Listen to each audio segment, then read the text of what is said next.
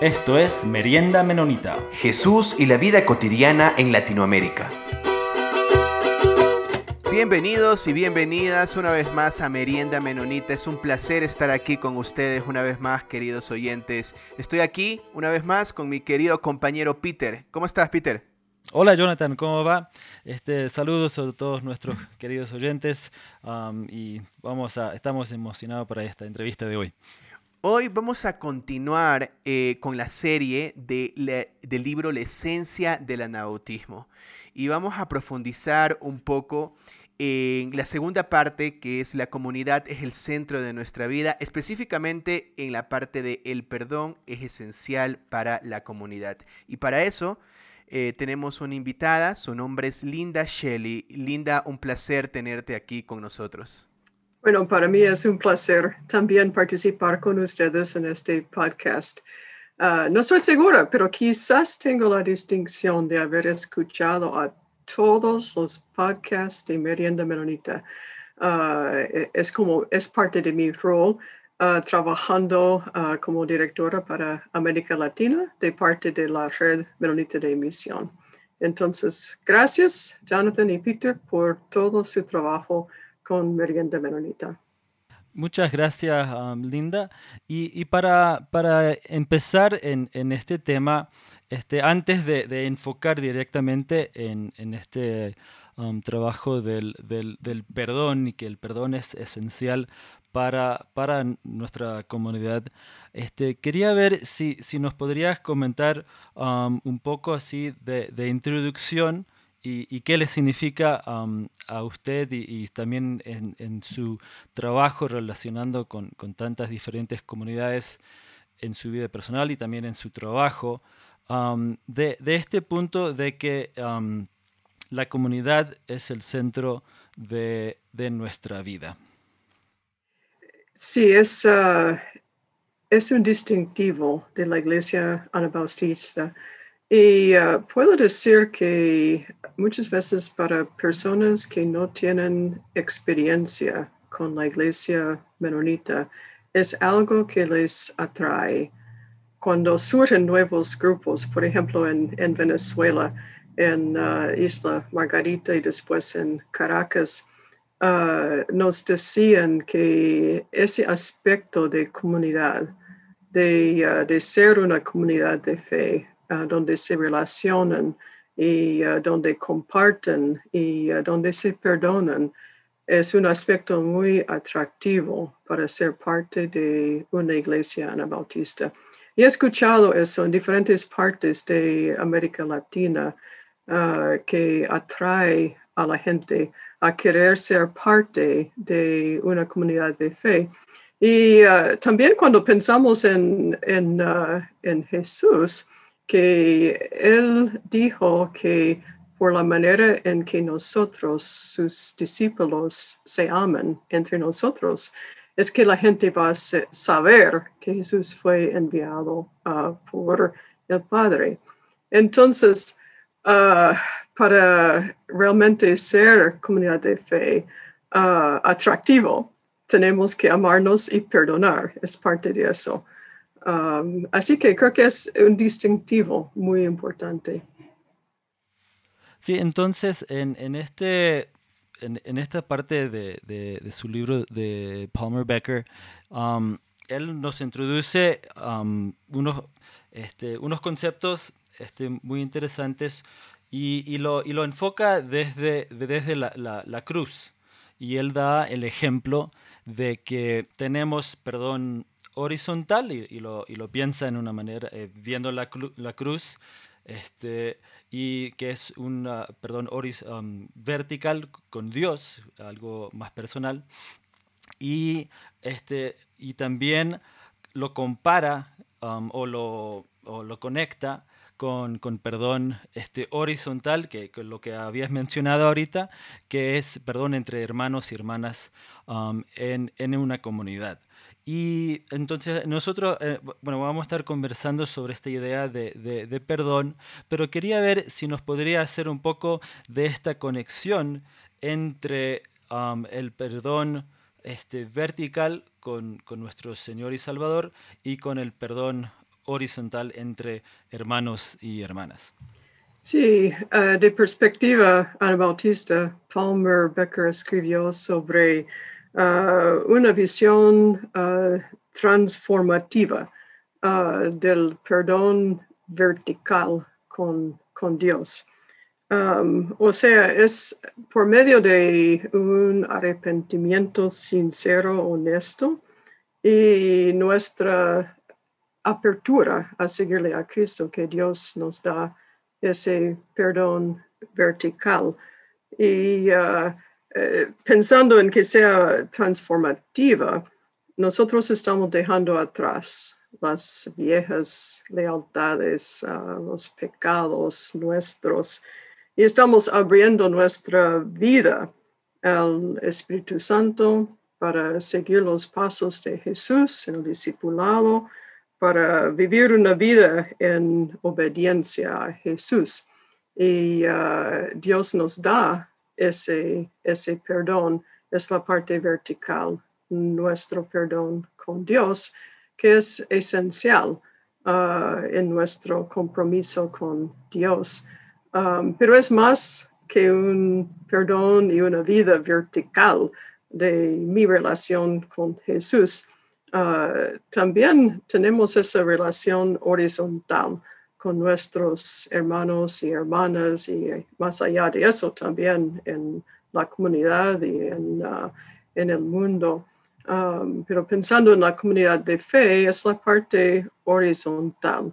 Y como Dios nos ha perdonado a nosotros, nosotros también tenemos que perdonar a nuestros hermanos y hermanas. Um, para mantener una comunidad en armonía y uh, donde la gente ve que sí nos amamos los unos a los otros um, y que haya perdón um, dentro de la comunidad de fe. Linda, mi pregunta es la siguiente.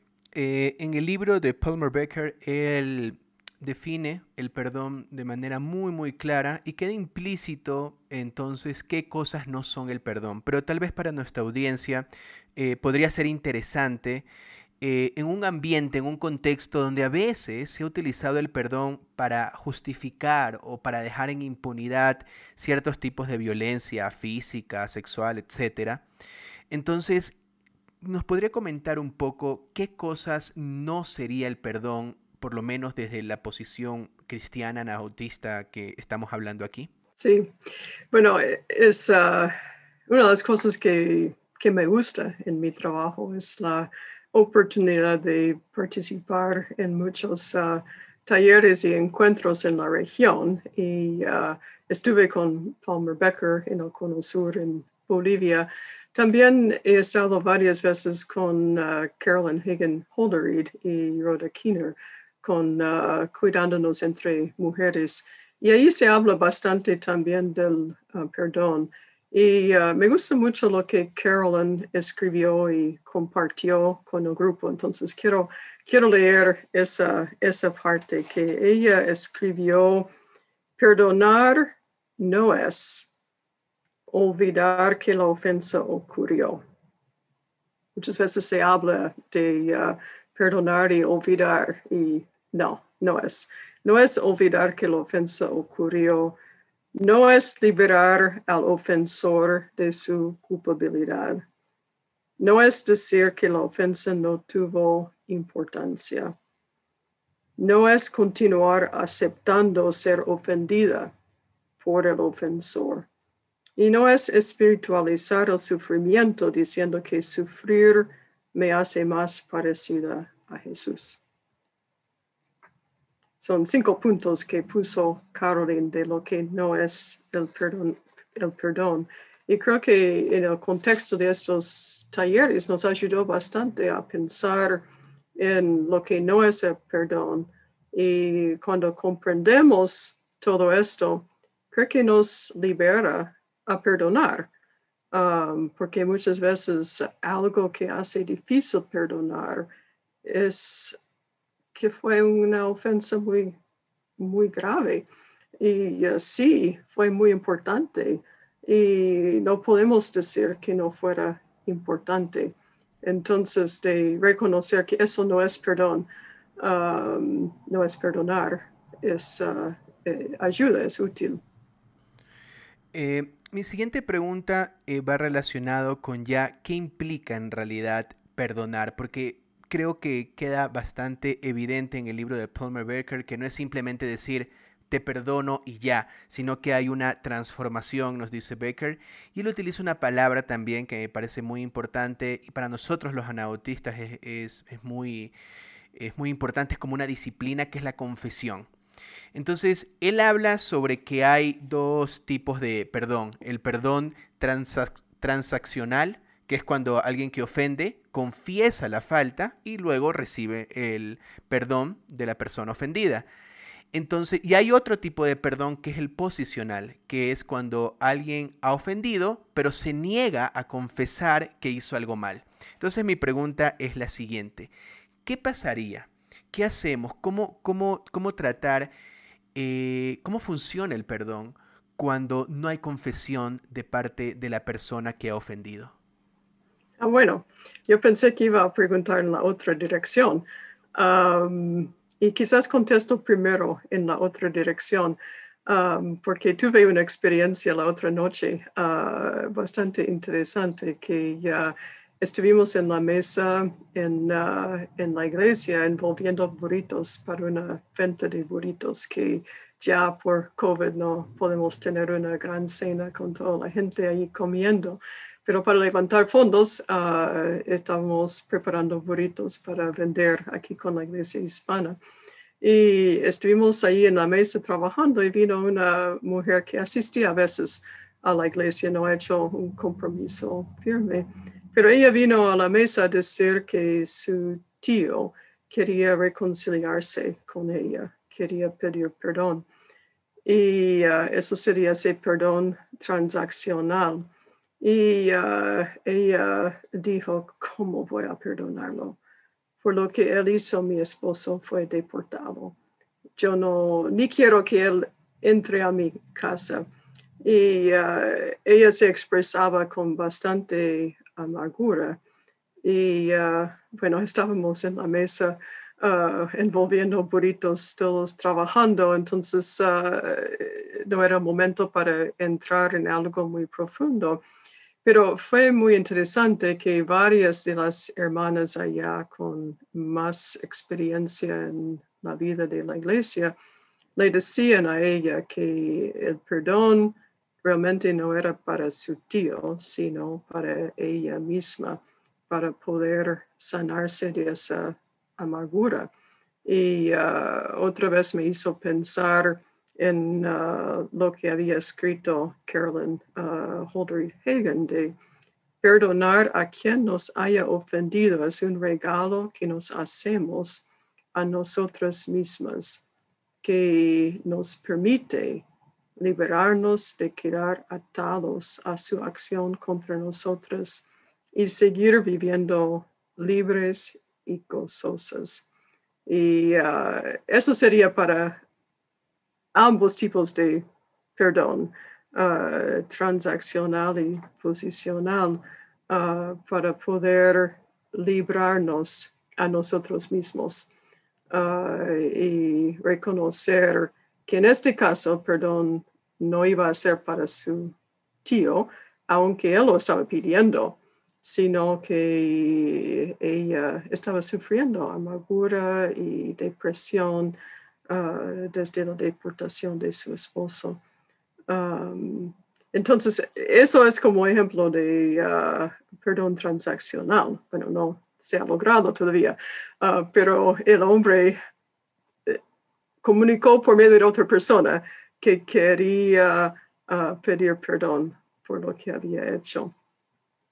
En la otra posicional, eso uh, me hace pensar en um, la situación que contó Palmer Becker en ese capítulo de Nickel Mines en Pennsylvania, donde un hombre entró uh, a una escuela y uh, mató a cinco niñas y dejó a cinco más heridas seriamente y después se mató a sí mismo. Y eso fue en el año 2006. Y los Amish esa misma noche fueron a la casa de, de los padres de este hombre y estaba su esposa también a decir que ellos lo iban a perdonar. Y fue un shock para esa familia y también para creo que el mundo entero, que eso fue publicado en muchas partes. Y em, seis años después, en el año 2012, tuvimos la oportunidad con un grupo de Argentina de ir a Nickel Mines um, y tener una entrevista con el, uh, obispo Amish y algunos de los uh, uh, padres de familia. Y la delegación de Argentina les preguntó, ¿y cómo puede ser que ustedes perdonaron esa misma noche? Y los Amish contestaron, lo que hicimos fue ir allá a decir que vamos a perdonar, porque sabíamos que íbamos a perdonar, porque eso es lo que Dios, Dios pide a nosotros, es perdonar. Es muy claro en la Biblia. Entonces nosotros sabíamos que eso era nuestra posición, porque siempre ha sido. Es lo que nosotros hacemos y uh, Palmer incluye en su libro esos uh, versículos uh, de Mateo 6, 14 a 15 que también ellos nos dijeron en esa reunión. Si ustedes perdonan a los otros sus ofensas, también su Padre Celestial los perdonará a ustedes.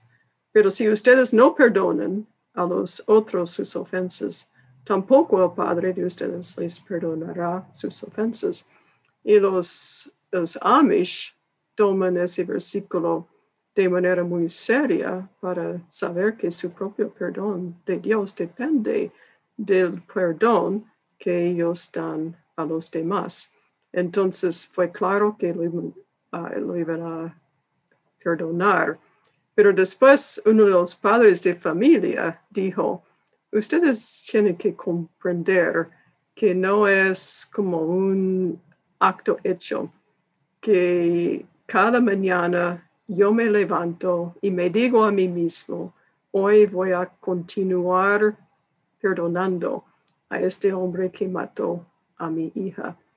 Y uh, es algo continuo entonces eso nos ayudó a entender mejor que um, no es fácil para ellos tampoco y no es que llegaron a decir ya está perdonado, uh, sino que estaban expresando su fe y uh, su manera de entender el mandamiento de Jesús de perdonar y de reconocer que es su posición y lo que, lo que van a hacer.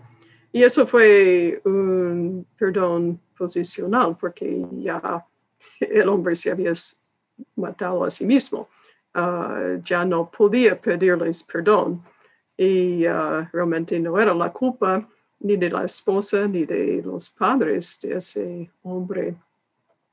Pero ellos tomaron esa iniciativa para perdonar para su propio bien, pero a la vez ayudó muchísimo a la esposa y los padres del hombre a recibir ese uh, perdón de parte de los Amish. Y uh, la madre del hombre que mató a las niñas uh, sigue, bueno, creo que aún hoy sigue, pero por seguro durante años seguía dando un día a la semana para cuidar a una de las niñas heridas gravemente, que necesitaba un cuidado continuo. Y esa familia realmente ahora tiene muchas amistades entre los Amish uh, por ese perdón uh, ofrecido uh, de, los, de los Amish. Gracias, Linda.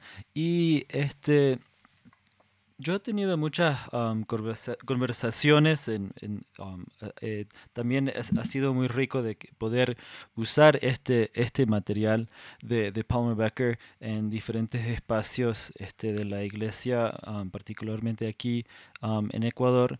Y, pero creo que hay, hay situaciones que, que sí, este, este, unos, algunos pueden pensar que este ejemplo de los Amish es algo tan, no sé, tan radical o tan este, allá que es, es hasta para algunas personas puede ser ah, difícil de, de comprenderlo incompletamente. Am, pero también hay, hay otros am, espacios o ofensas este, o, o problemas que, que, que dan en, en la comunidad am, pero, pero, pero que, que, que sigan. Entonces ahí toca tener algún tipo de, de par- perdón radical, podríamos decir, decir, pero también a la vez una responsabilidad radical, hasta podríamos hacer, por, por la, la comunidad. Entonces no sé si, si nos podría comentar este, un, un- un poco de eso. Sí, um, yo podría tratar de resumir uh, una situación en mi uh, propia iglesia, aquí la iglesia de habla inglés. Participo con dos uh, iglesias compartiendo un mismo templo, inglés por la mañana y español por la tarde. Era la iglesia española que estaba haciendo los burritos. Y ahora voy a contar de, de la iglesia de habla inglés um, tratando de resumir porque es muy, muy complejo. Um, hace unos, uh, quizás cuatro años, cuatro o cinco años, un hombre muy activo en el liderazgo de la iglesia fue arrestado por abusar sexualmente a su nieta. Y uh, su esposa y la pastora de la iglesia, el equipo de líderes, todos estaban en shock nadie sabía de eso. Al principio no podían creerlo, pero él lo confesó um, primero a su, hijo, al padre de la niña, y después a la policía también. El abogado en el caso pidió no hablar del caso hasta después de la corte y uh, la esposa uh, obediente al abogado pidió lo mismo de la iglesia. Entonces hubo silencio.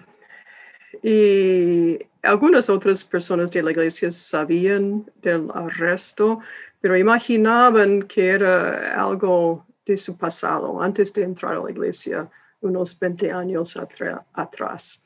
Uh, siempre queremos creer que fuera algo Uh, del pasado antes de conocerle a Cristo. Um, entonces es más fácil perdonar. Pero cuando por, fin se hizo el anuncio público en la iglesia y uh, todos sabían que era algo reciente durante su tiempo en nuestra iglesia, la reacción fue muy fuerte. Mujeres y hombres uh, sobrevivientes de uh, abuso en su propia niñez reconocieron que el abogado quería proteger a su cliente, por eso pidió silencio. No quería que otras víctimas se levantaran a decir yo también fui víctima de este hombre. Y también madres y padres de familia se enojaron diciendo nuestros hijos e hijas no escucharon una condenación inmediata comprobando la importancia de su seguridad. ¿Y qué tal si algo les hubiera pasado a ellos de parte de ese hombre? ¿Cómo sabemos que nada pasó dentro de nuestra iglesia si él hizo eso en su propia casa con su nieta? Y um, bueno, mucho tiempo había pasado y eso uh, causó problemas bastante grandes. Y uh, pues los líderes de la iglesia, la esposa, um, estaban en shock, no sabían qué hacer. Um, y uh, con tiempo eh, reconocieron su falta, reconocieron que la gente que había reclamado tenía razón, que hubieran hablado el primer domingo de lo que había pasado uh, y actuaba de inmediato para uh, proveer apoyo para personas uh, sobrevivientes de abuso sexual en su niñez y proteger más a los niños.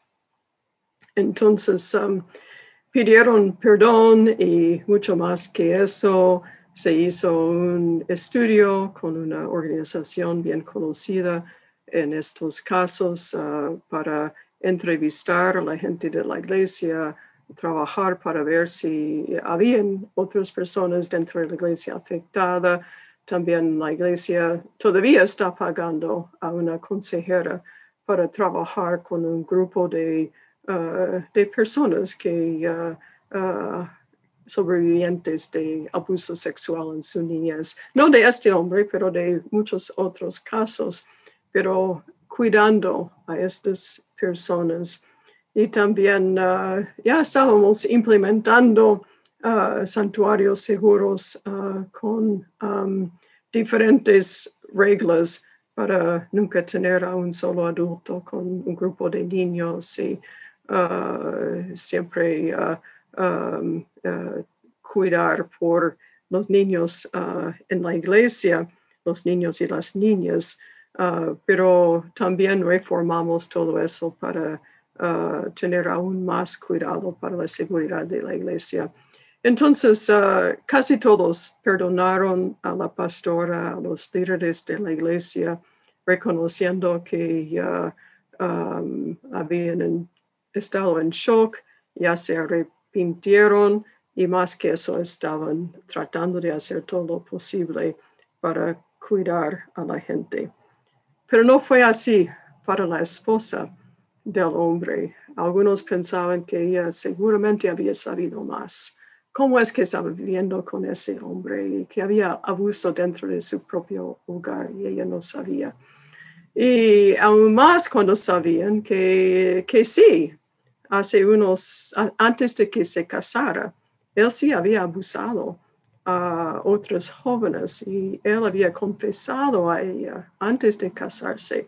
Lo había hecho en el pasado y había prometido nunca jamás que quería eh, un cambio total, que nunca jamás lo iba a hacer. Y ella lo había creído a él.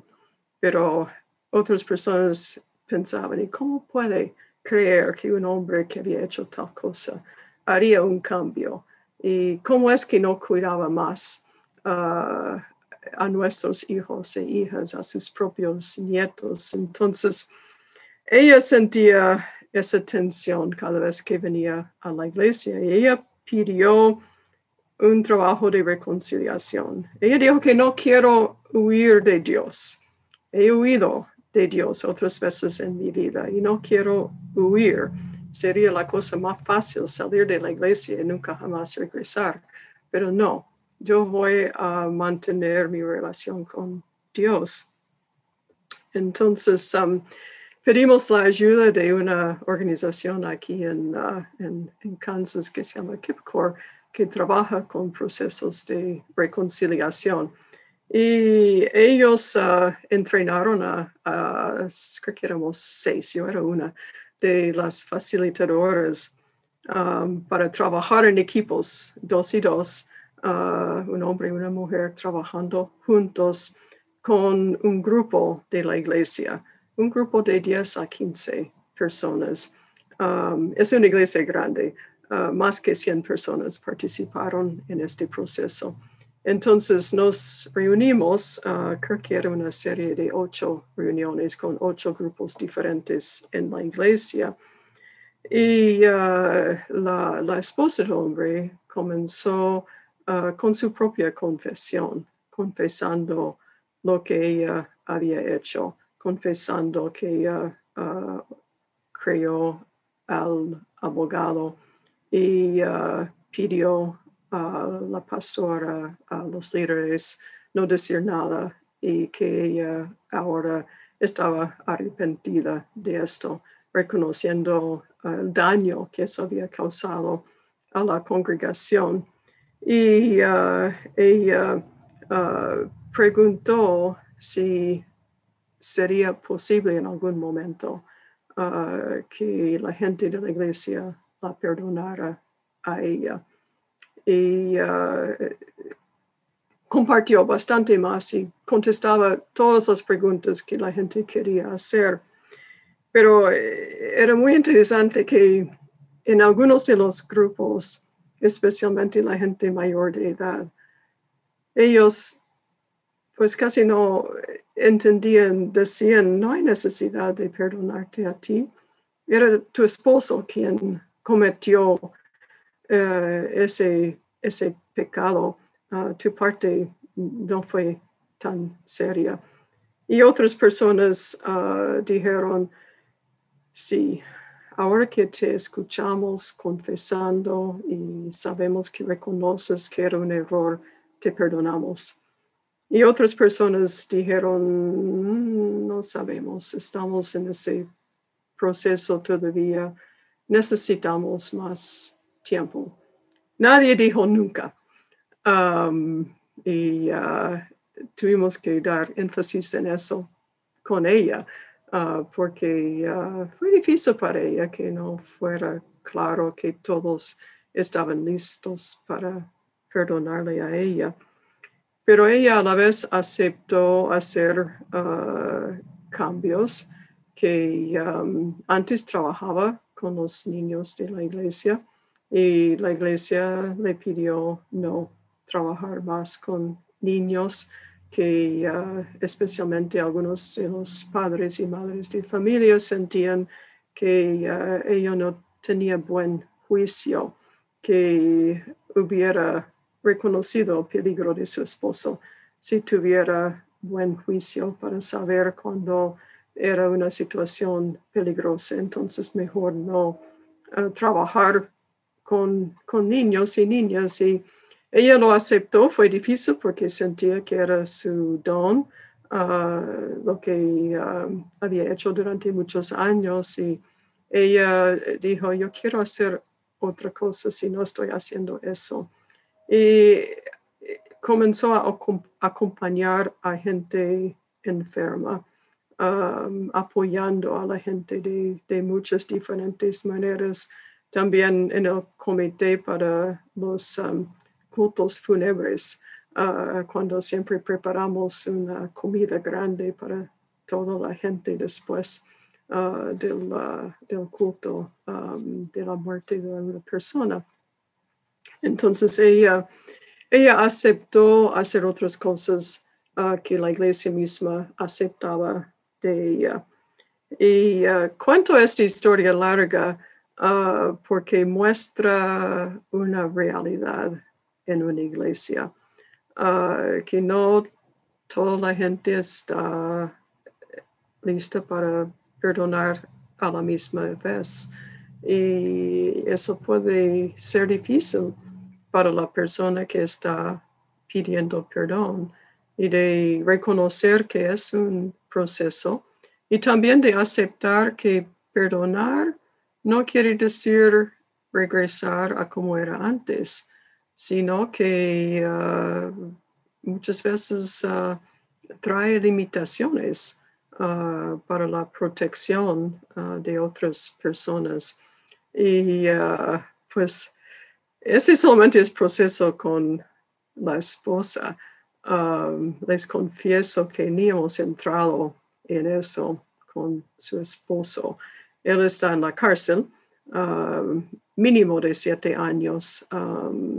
Entonces, uh, uh, alguna gente dice, bueno, él no ha pedido perdón, uh, pues no se ha visto a él, está en la cárcel. Um, y realmente no sé cómo va a continuar esta historia. La esposa dice que él nunca jamás entrará, entrará en el edificio, en el templo, que la gente no tiene que tener ese temor, la iglesia misma ha entrado en un proceso para uh, establecer qué haríamos si hubiera alguien uh, con historia de, de, abuso que quería participar en la iglesia y de ver cómo acompañar a una persona para la seguridad de toda la gente. Pero es diferente si es una persona no conocida o si es una persona que uh, cometió ese pecado mientras era miembro de la iglesia. Entonces, um, es un proceso continuo y, pido sus oraciones, um, pero uh, creo que es una historia que muestra que eso es muy, muy difícil. Y uh, pensando especialmente en este capítulo del libro uh, de perdón como algo esencial para la comunidad, puedo decir que este proceso que hicimos con reconciliación con la esposa ha sido algo clave en la iglesia para tener un nivel mejor de convivencia um, y de, de perdón dentro de la misma iglesia. Bueno, eso fue resumido. Es muy larga la historia. Gracias, Linda. Y una, de las cosas buenas, eh, interesantes y potentes de contar historias como estas es que nosotros podemos ver eh, las escrituras y la doctrina cristiana viva, puesta en práctica a través de estas historias que, nos va contando y, eso es muy interesante. Eh, me quedan algunos pensamientos ahí rondando y un poco quisiera comentarlos para ir terminando y situando aquí lo que hemos hablado. Y es que el perdón, como usted lo dice en la historia, es un proceso, e, e, es una meta. Y un perdón no es perdón si no es un perdón que transforma. Y, quisiera ir cerrando con esta idea que, tiene Palmer Becker cuando habla sobre la cena, eh, ¿no verdad?, del Señor recordando la muerte de Cristo.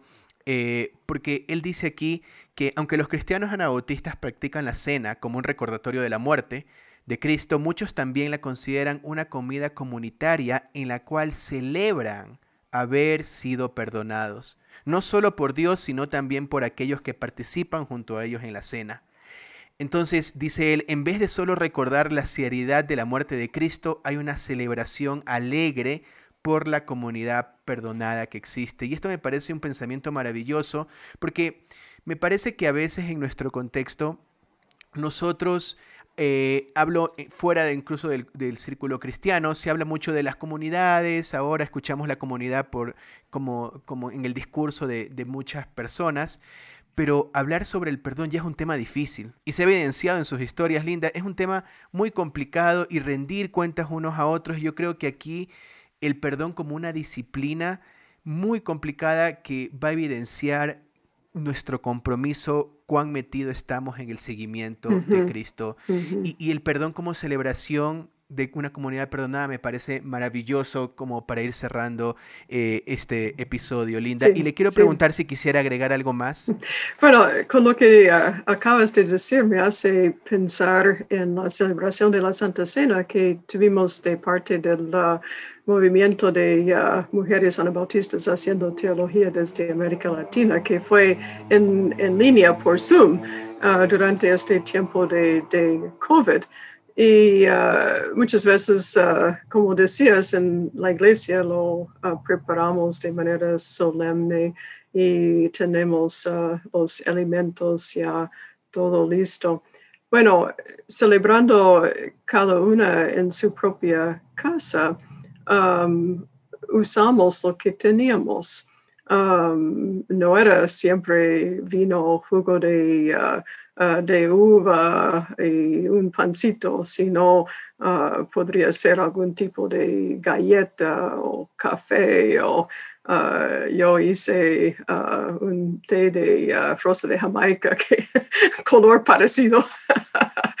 um, pero las cosas que, que teníamos en la casa para comer y uh, daba también ese sentido de celebración que uh, en, uh, en Zoom se podía ver Ah, muchos habían puesto flores y velas y otras frutas y tenía el lugar decorado y, y fue como, como dijiste, algo de celebrar, ah, de celebrar nuestra comunión y nuestra vida en Cristo.